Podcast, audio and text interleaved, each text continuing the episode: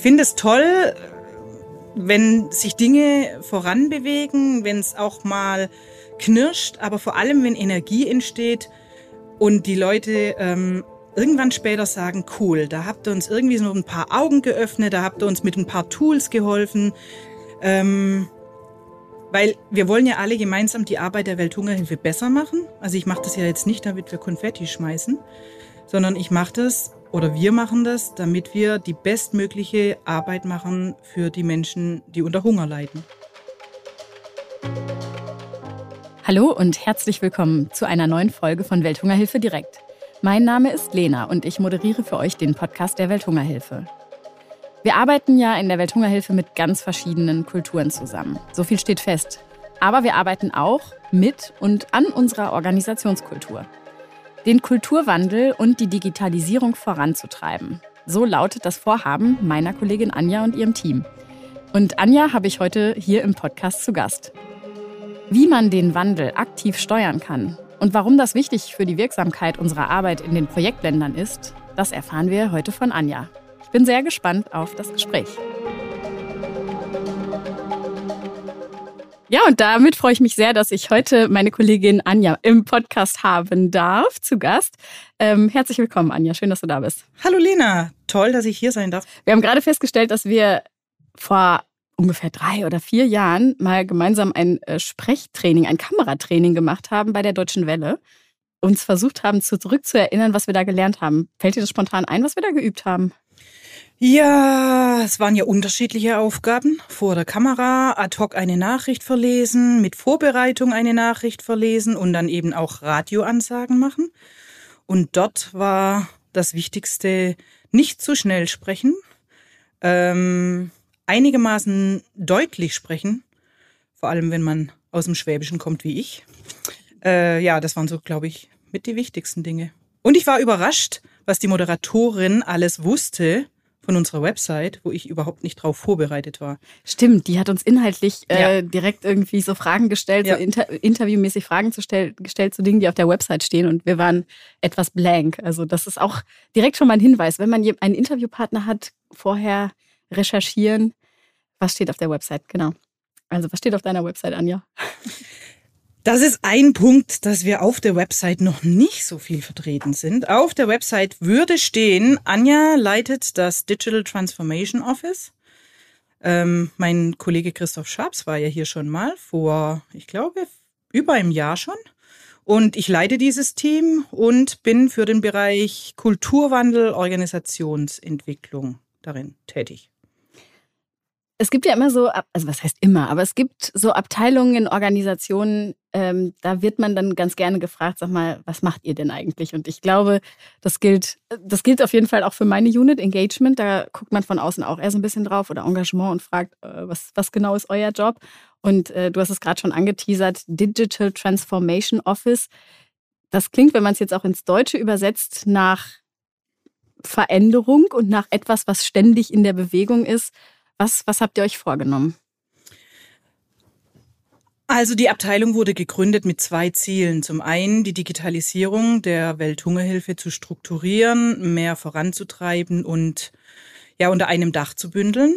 Die Digitalisierung hier meine ich tatsächlich analoges Digital machen, ne, also Prozesse digitalisieren etc.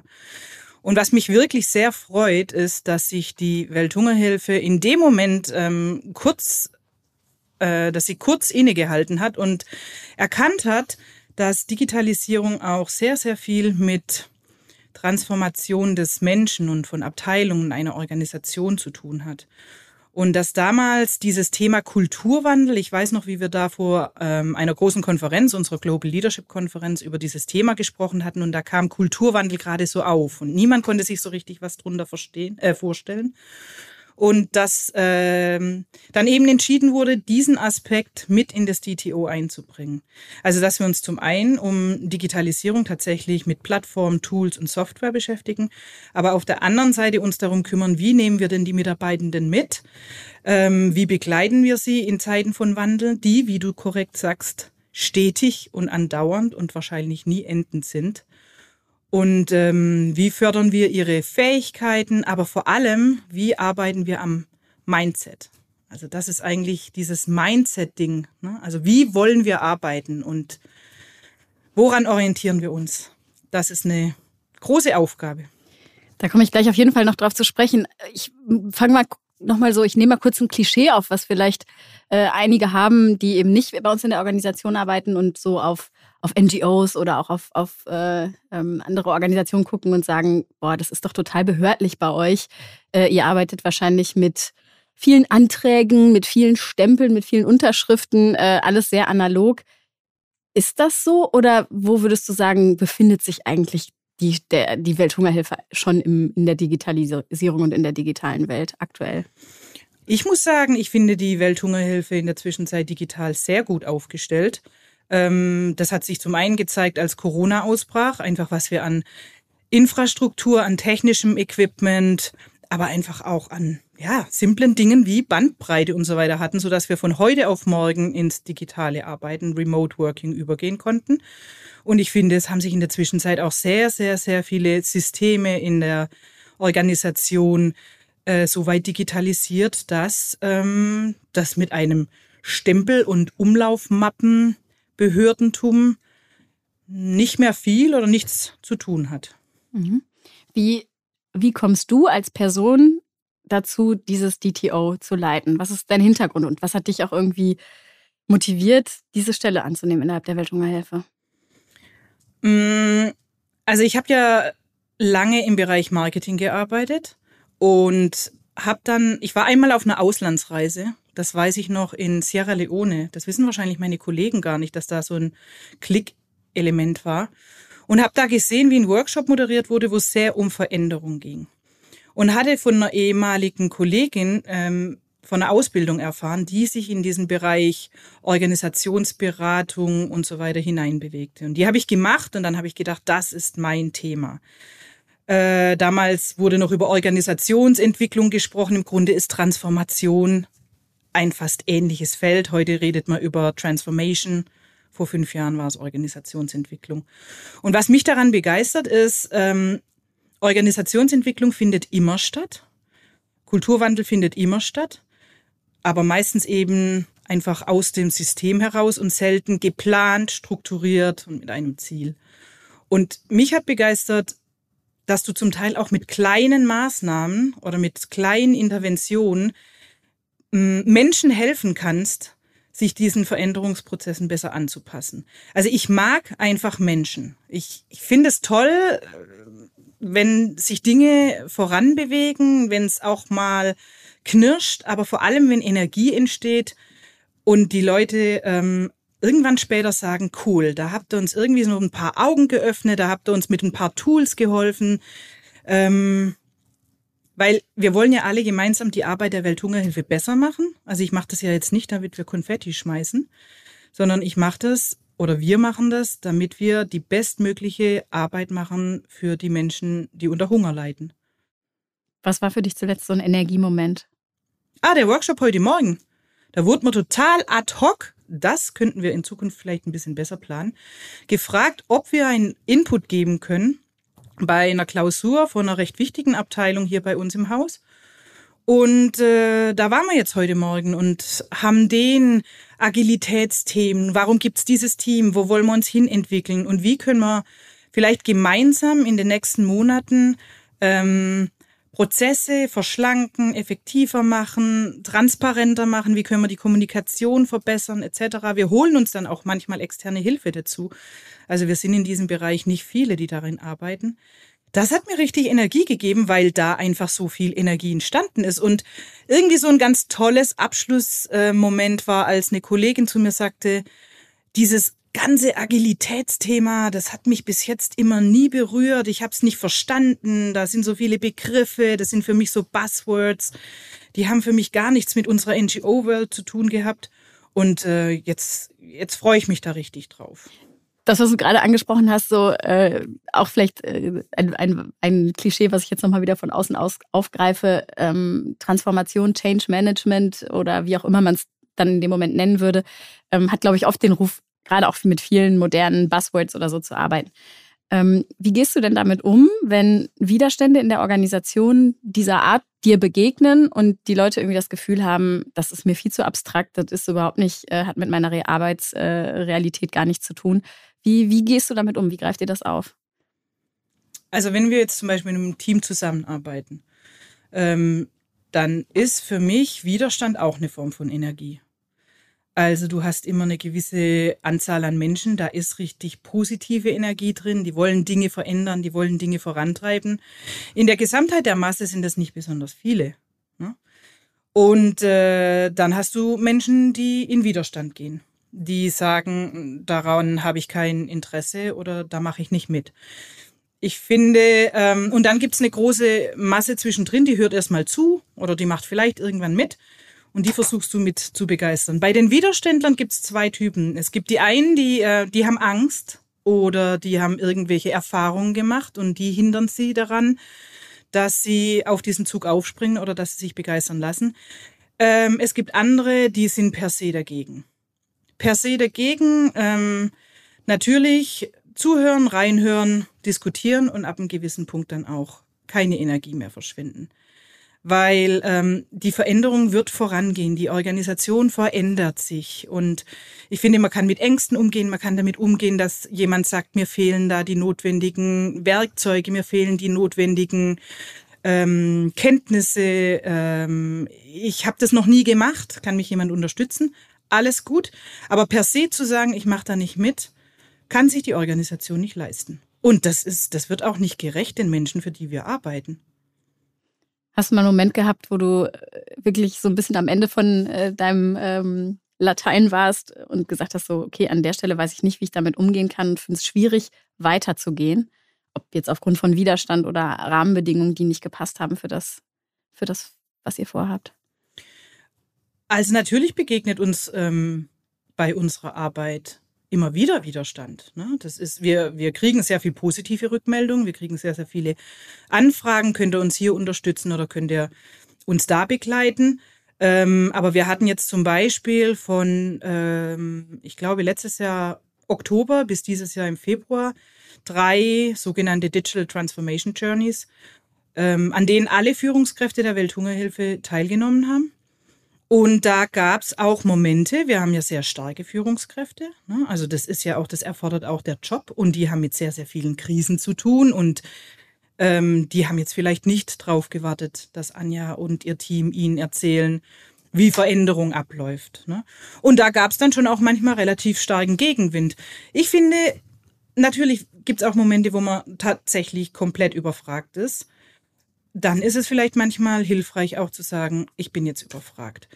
Dort sind wir mit der Situation so auf, äh, umgegangen, dass wir es tatsächlich in der nächsten Session angesprochen haben. Wir haben da sehr viel mit Grafik, sehr viel mit Bild gearbeitet und ähm, ich habe dann ad hoc den Grafiker angesprochen und habe gesagt, ich möchte einen Elefanten, einen großen weißen Elefanten. Und dann hat er mir den gescribbelt und dann habe ich in der nächsten Session damit begonnen, dass ich gesagt habe, hier steht ein großer weißer Elefant im Raum. Und den möchte ich mit euch besprechen, bevor wir in die nächste Runde gehen. Und für mich fühlt sich der große weiße Elefant so an, dass ihr euch irgendwie, dass sich dieses Thema hier gerade bei euch sperrt. Und dann haben wir es besprochen. Damit ist nicht alles geklärt, aber du hast so ein ganzes Stück weit Luft raus. Wie gibt man in einer Organisation wie der Welthungerhilfe, und du hast es gerade angesprochen, die ja sehr häufig äh, sehr ad hoc ihre Arbeit umstellen muss, weil eine neue Krise ausbricht und weil sozusagen sämtliche Dinge, die gerade liefen, neu priorisiert werden müssen, weil jetzt ist dort äh, in der Ukraine äh, oder in, natürlich im globalen Süden und wo wir sonst aktiv sind, eine Krise ausgebrochen. Ähm, und die Prioritäten verschieben sich. Wie schafft man es dann also in einer Organisation wie uns, wie bei uns, ähm, organisationsinterne Themen, Digitalisierung, Kulturwandel trotzdem mitzunehmen, mitzudenken und nicht wegzupriorisieren, wenn, wenn die ganze Situation auf Krise ausgerichtet ist. Warum sagst du trotzdem? äh, ich, ich würde jetzt mal sagen, dass äh, Organisationsentwicklung, strukturierte Organisationsentwicklung, und das geht weit über unser Team hinaus, ist ja ein unglaublich wichtiges Thema. Es ist nur nie so dringend wie die Ukraine-Krise oder wie der Ebola-Ausbruch.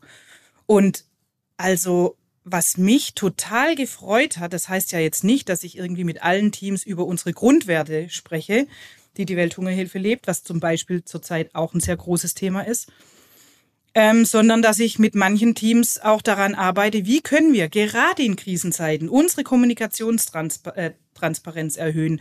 Wie können wir es schaffen, dass trotz aller Hektik sich mein Team irgendwie noch genügend im Boot find, äh, ähm, empfindet? Und da haben wir jetzt zum Beispiel erst vor ein, zwei Monaten angefangen, dass wir mit dem Humanitarian Directorate daran arbeiten, wie wir einfach die interne Kommunikation, die interne Aufgabengestaltung über gewisse Plattformen besser abstimmen, besser aufbereiten, ähm, eine gewisse, ähm, eine gewisse Abfolge an, wann gucken wir uns regelmäßig was an, wer ist für was verantwortlich etc., dass wir das implementieren und mal ausprobieren, damit genau in solchen Krisen dann eben auch noch ähm, ja, effektives Arbeiten möglich ist. Ja, genau. Und nur, nur zur Erklärung, Humanitarian Directorate ist ja die Abteilung bei uns, die das Nothilfeteam stellt und die zum Beispiel jetzt gerade auch zuletzt äh, ganz kurzfristig ähm, KollegInnen in die Ukraine geschickt hat. Ich habe noch so dieses Wort Mindset im Kopf und Kulturwandel natürlich. Ähm, die Organisation Welthungerhilfe ist extrem global aufgestellt. Wir arbeiten aktuell in 36, 37 oder vielleicht auch 38 Ländern. Ähm, und zwar Ländern mit Kulturen, die wahrscheinlich nicht unterschiedlicher sein könnten. Ich spreche natürlich jetzt von der Landeskultur und nicht automatisch von der Organisationskultur. Gehe aber schon auch davon aus, dass auch Organisationskultur natürlich irgendwo divers ist. Und mhm. wie setzt man da an und sagt, das ist im Moment so der Status quo, den wir haben und wir wollen einen Wandel steuern, wir wollen ihn begleiten und zu einem Status B kommen bei einer Organisation, die so divers ist? Also es gibt ja Dinge, die sind für die gesamte Organisation relevant und wir beziehen uns da deshalb sehr gerne auf die Strategie, weil die global ähm, für alle Länder, Mitarbeitenden unsere Arbeit gilt. Und in der Strategie stehen schon sehr wichtige Dinge. Zum Beispiel stehen da unsere Grundwerte drin. Und ähm, jetzt kann ich natürlich in jedem Land einzelne Maßnahmen einführen und das ist auch nicht schlecht. Wir haben zum Beispiel, wir beraten ganze Länderbüros im Umgang mit digitalen Tools. Wie kann ich Teams noch besser einsetzen? Wie arbeite ich mit Miroboards? Äh, welche Software könnte mir helfen, Workshops in, ähm, über Distanz besser zu organisieren? Da helfen wir, das machen wir gerne. Wir stellen auch gerne vor, wie könnten wir irgendwie agile Prinzipien in der Arbeit in unseren Länderbüros in, von Tadschikistan über die Türkei oder sonst wo einbringen, je nachdem, an welchem Kontext wir, in welchem Kontext wir gerade arbeiten. Das spannendste Thema gerade finde ich, und das ist eigentlich gar nicht geplant entstanden, dass wir uns echt nochmal angeguckt haben, was sind die Grundwerte der Organisation. Da steht zum Beispiel drin Mut, da steht drin Neugierde, da steht drin Respekt, Transparenz, Commitment und Accountability. Und hatten dieses Thema überhaupt gar nicht so als große Organisationsthematik auf dem Zettel und haben jetzt festgestellt, dass da extrem viel Potenzial drin steckt, weil wir sehen, dass diese Themen wie zum Beispiel Mut oder Neugierde in jedem Land in einem anderen Kontext behandelt werden, dass die Mitarbeitenden, wir haben da jetzt weltweit eingeladen, richtig, richtig viel Energie da reinbringen, weil sie das wichtig finden, dass wir uns neben aller Daten, Zahlen, Faktenarbeit, Projekt- und Programmarbeit, ähm, Prozessen etc. ab und zu mal auch damit beschäftigen, was bedeutet eigentlich Accountability in unserem Zusammenhang? Was bedeutet Respekt in meiner Arbeit? Warum ist irgendwie Transparenz in unterschiedlicher Form für uns wichtig und wo sind die Grenzen von Transparenz? Wie wird Mut in Indien gesehen oder in Afghanistan oder vielleicht hier in Deutschland? Und da in den Austausch zu gehen. Mich hat total begeistert, wie eine Kollegin von mir, die das äh, Landesbüro in der Türkei für unsere Arbeit auch in Syrien leitet, wie die mit ihrem ganzen Team einen Workshop gemacht hat, wo sie die Grenzen dieser, dieser Werte, was ist überzogen und was ist unterzogen, definiert hat. Und sie meinte, sie hatte selten einen Workshop, wo es so viel um Wandel geht und wo müssen wir denn reinleuchten, wo, wo müssen wir mehr rein investieren, wenn wir uns als Organisation verändern wollen. Und das ist für mich tatsächlich Kulturwandel. Das andere sind Tools, super wichtig. Das andere sind Fähigkeiten, auch wichtig. Aber die Wurzeln des Wandelns, das sind diese sechs Grundwerte. Und mein Kollege Hauke sagt immer, no roots, no fruits. Wenn du dir irgendwie über deine Wurzeln nicht klar bist, dann trägt die ganze Arbeit auch nicht so richtig gute Früchte.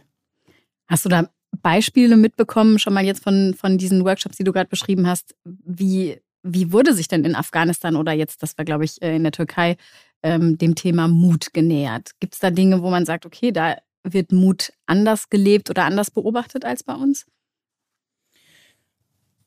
Also ganz grundsätzlich äh, würde ich sagen, dass die Arbeit in vielen unserer Projektländer ganz grundsätzlich so viel mehr Mut und Einsatz äh, bedeutet, als wir uns das hier auch nur manchmal vorstellen können.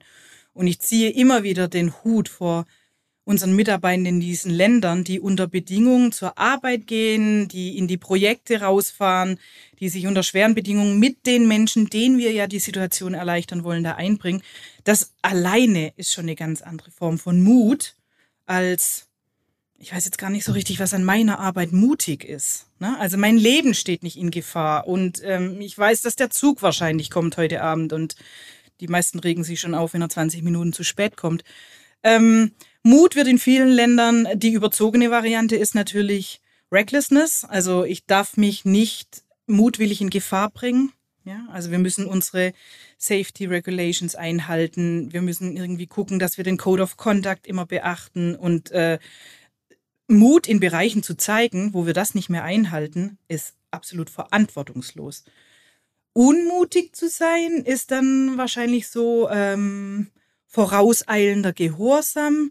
Wir sehen immer wieder, dass gerade in Kulturen, wo es nicht so üblich ist, dass man zum Beispiel auch mal einer Führungskraft widerspricht, ja, dass das auch Mut bedeutet, mal zu sagen, nee, ich finde, wir sollten mal hinterfragen, ob das noch die richtige Art und Weise ist. Da zeigt sich ja Mut auch manchmal im Kleinen. Auch heute Morgen hatten wir das.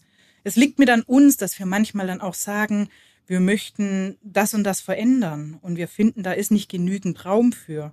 Also Mut ist nicht immer nur in Afghanistan jetzt äh, Bomben zu entschärfen, was wir jetzt eh nicht machen, aber sondern einfach auch mal Dinge in Frage zu stellen. Wie kann man Wandel wirklich steuern? Ich glaube, äh, oder andersrum gefragt, Wandel passiert ja auch automatisch. Also es ist, die Organisationen sind in Veränderungen, sie verändern sich, weil neue Menschen reinkommen, andere rausgehen, weil die Rahmenbedingungen sich ändern. Was sind aber so deine, ich weiß nicht, du nennst es zum Beispiel Tools oder Werkzeuge, um Wandel zu steuern und auch zu sagen, da hat sich was getan. Kann man das irgendwo messen? Kulturwandel zu messen ist relativ schwierig. Also ich bin eigentlich eine große Verfechterin von Dingen messen, aber Kulturwandel zeigt sich in sehr, sehr unterschiedlichen Facetten. Was wir schon, wo wir jetzt dieses Jahr tatsächlich auch rein investieren werden, ist, dass wir mit unseren Kunden, also ich sage immer wieder Kunden, weil es nun mal irgendwie Customer Orientation als erstes agiles Prinzip gibt, Mm, dass wir nach der Zusammenarbeit oder während der Zusammenarbeit fragen, hat euch der Einsatz dieser neuen Methoden, der Einsatz dieser neuen Tools, die Diskussion über Werte etc., hat euch das vorangebracht? Findet, das, findet ihr, das bringt die Welthungerhilfe voran? Ähm, in welchen Bereichen findet ihr, müssen wir noch nachlegen oder besser werden?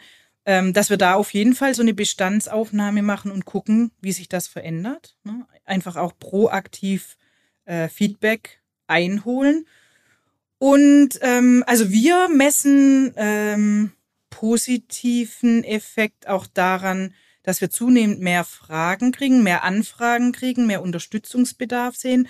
Und irgendwie scheint es da ja offensichtlich einen Bedarf zu geben. Ne? Also ich bin immer ein großer Fan davon, auch Dinge zu feiern, die gut funktionieren.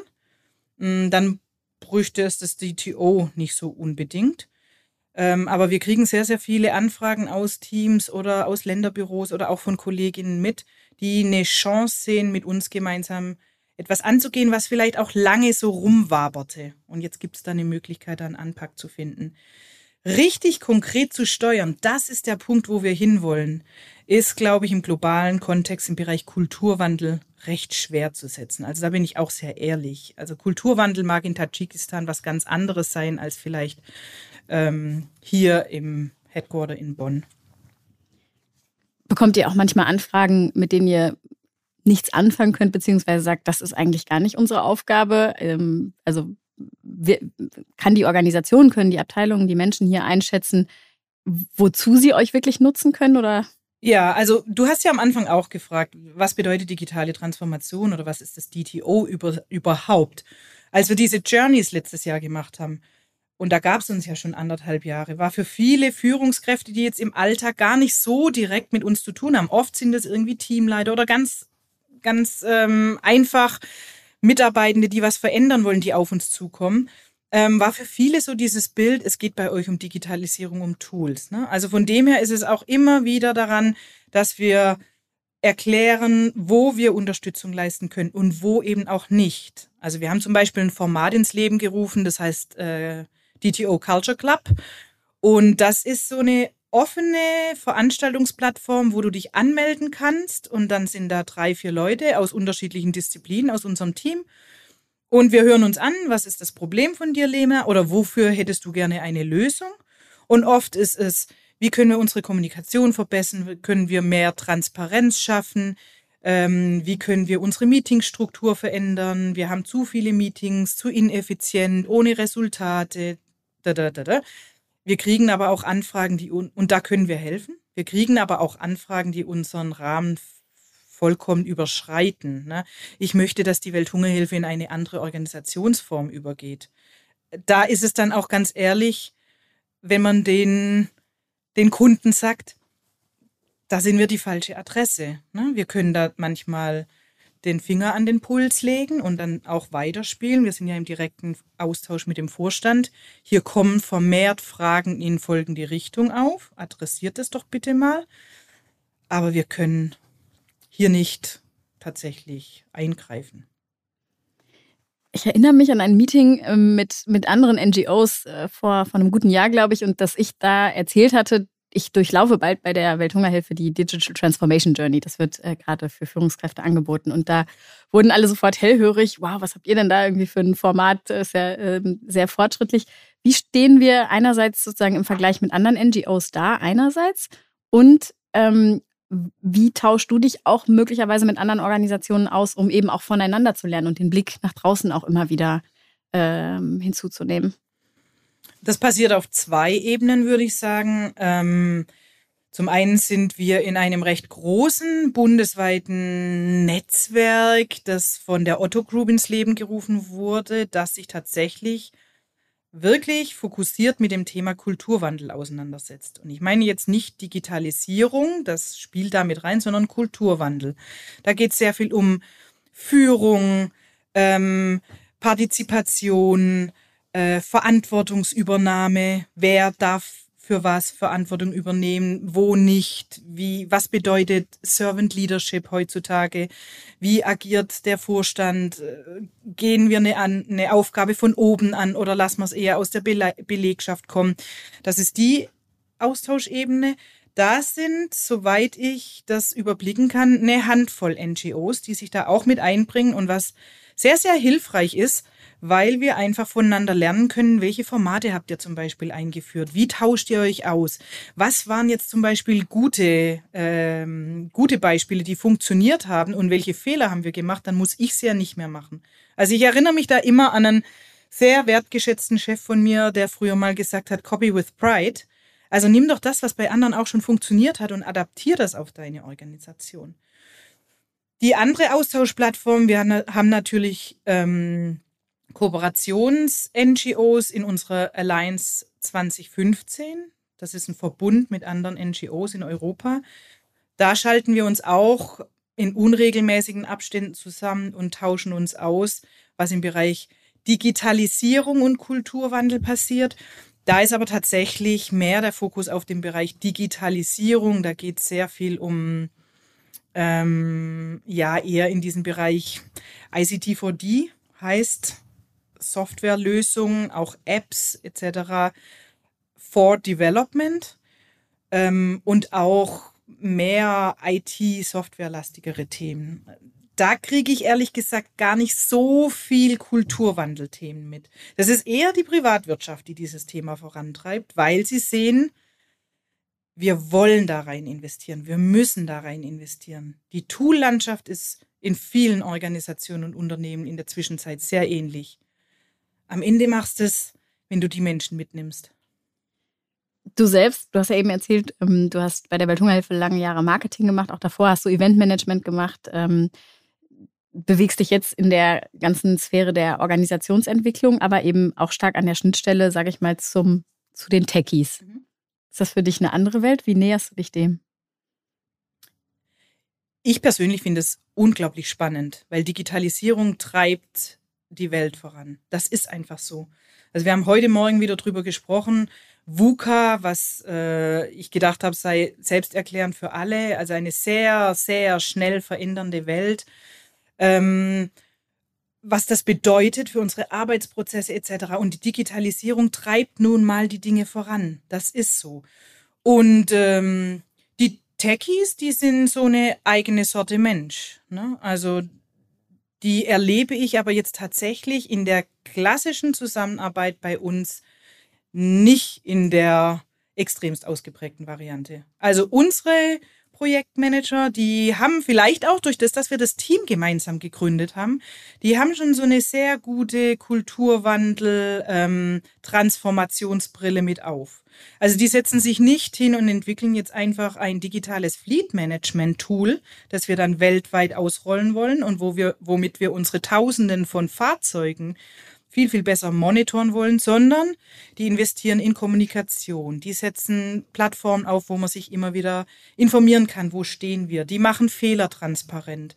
Äh, die laden zu regelmäßigen Review-Sessions ein. Wir machen intern Retro-Sessions. Ähm, wir sind jetzt nicht im Komplettmodell ähm, Scrum-mäßig aufgestellt, also Scrum als eines der bekanntesten agilen Frameworks, aber wir versuchen schon sehr viele Elemente davon zu inkludieren. Und ja, wenn die andere Seite ein bisschen techy strange ist, dann ist es eine andere Perspektive. Ist doch spannend. Was würdest du dir wünschen, wenn jetzt mal noch mal so zwei, drei Jahre weitergedacht, ähm, der, der Kulturwandel, die Digitalisierung in der Welthungerhilfe sind noch weiter vorangeschritten. Was hat sich für unsere Arbeit verändert und dann natürlich auch für die Wirksamkeit unserer Arbeit. Also sprich wirklich für die Menschen in den Ländern, in denen wir arbeiten, denen es schlecht geht, die arm sind, die Hunger, an Hunger leiden. Wo ist der Beitrag dieses, dieser großen internen Veränderung letztendlich zur Wirksamkeit unserer Arbeit? Dass wir effizienter werden, dass wir ähm, die Prozesse in die Richtung entwickeln, dass wir weniger Zeit ähm, mit Dingen verbringen, die am Ende nicht tatsächlich hilfreich sind für die Menschen vor Ort. Je, je, je effizienter und je eleganter und je mit mehr Energie wir zu Lösungen kommen hier und in den Büros vor Ort und in den Ländern, desto mehr können wir investieren für für die Menschen, denen, denen wir ein Leben ohne Hunger und ohne Armut ermöglichen wollen. Je weniger Schleifen und Diskussionen, die oft wichtig und richtig sind, aber manchmal dann eben auch zu viel und zu viel Energie fressen, je weniger wir das, das machen, desto mehr Zeit, aber auch Spendengelder, Energie ähm, bleibt übrig für, für die wirklich relevante Arbeit. Und ich würde mir wünschen, dass einfach die Lösung und das Denken in Lösung für unsere, für unsere Kunden, die Menschen, für die wir arbeiten, äh, dass da immer mehr, mehr, mehr Lösungen im Mittelpunkt stehen und weniger Probleme, weil wir arbeiten ja eh in einer Welt voller Probleme. Also lass uns in Lösungen denken. Was gibt dir persönlich Energie? Wenn wir spüren und wenn ich spüre, dass ich mit meinem Handeln und meinem Tun dem Gegenüber oder der Gegenüber helfen kann. Und äh, dass wir gemeinsam irgendwie vorankommen und dass die Energie, die ich vielleicht reingebe und der, der Job erfordert viel Energie, ähm, dass da was entsteht. Mal kann es so ein kleines Pflänzchen sein und manchmal kann es irgendwie so ein, so ein richtiges Feuer sein, das loslodert. Und es ist überraschend, dass sehr, sehr viele auf uns zukommen und sagen, super, dass ihr diese Themen ansprecht. Super, dass ihr da mal hinguckt. Und ähm, wir freuen uns auf die Zusammenarbeit mit euch. Habt ihr euch drüber, seid ihr euch im Klaren, mit wem ihr da zusammenarbeiten wollt? Ja, genau. Lass uns? Das freut mich. Also wenn ich sehe, hey, wir können da irgendwie Dinge verändern, wir können sie irgendwie zum Besseren verändern. Was macht die Welthungerhilfe für dich besonders? Was ist das für eine Organisation, für eine Kultur, die dich auch nach einigen Jahren, die du hier schon verbracht hast, nach wie vor motiviert hält? Ach, es ist einfach eine tolle Organisation. Das darf man jetzt auch mal so sagen. Ne? Ähm, die Welthungerhilfe macht für mich besonders, dass sie mh, mm, ja, dass sie in so vielen prekären Situationen ähm, tatsächlich Menschen hilft. Und vor der Corona-Zeit, aber das haben ja auch sehr viele aus dem Headquarter schon in anderen Podcast-Sessions gesagt, hatte ich noch die Möglichkeit, immer mal wieder in die Länder zu reisen und dann zu sehen, wie wertvoll die Arbeit ist und wie demütig einen das macht, wenn man dann sieht, mit wenigen Dingen kann man dann tatsächlich schon viel erreichen. Oder auch in, in großem Ausmaß kann man tatsächlich große Räder drehen. Ähm, ich bin gar nicht so unbedingt, also ich war vorher, ich war in Unternehmen, ich habe bei den Olympischen Spielen gearbeitet, ich habe im großen Verlag gearbeitet, ich kam eigentlich durch Zufall zur Welthungerhilfe. Ich war nicht immer im NGO-Kontext und ähm, von dem her verstehe ich auch beide Welten. Ähm, ich finde, natürlich ist es toll, morgens aufzustehen und zu denken, ich, ich kann damit vielleicht so einen ganz, ganz, ganz kleinen Part in dieser Welt verändern, wohingegen bei so einem Schraubenhersteller stelle ich Schrauben her. Das ist auch total wichtig, aber es gibt halt 20 andere Schrauben und ehrlich gesagt hat mich das noch nie so richtig begeistert. Der Mensch macht's aus. Also ist es dann doch eine andere Schraube, die man hier drehen kann. Ja. Große Schrauben kann man hier drehen. Super, Anja.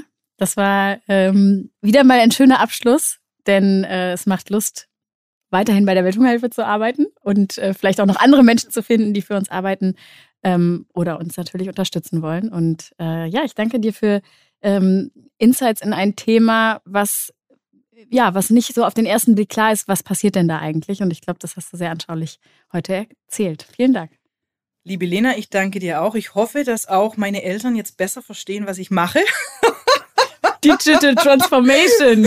Genau, weil es ja oft äh, für viele auch nicht so ganz verständlich ist. Ja, vielen Dank für das gute Gespräch. Und bis bald. Tschüss. Das war Welthungerhilfe direkt, der Podcast der Welthungerhilfe. Wenn es euch gefallen hat, empfehlt den Podcast gerne weiter. Und natürlich freuen wir uns über Feedback, Lob und Kritik an podcast.welthungerhilfe.de. Bis zum nächsten Mal bei Welthungerhilfe direkt. Dieser Podcast wird produziert von Podstars bei OMR.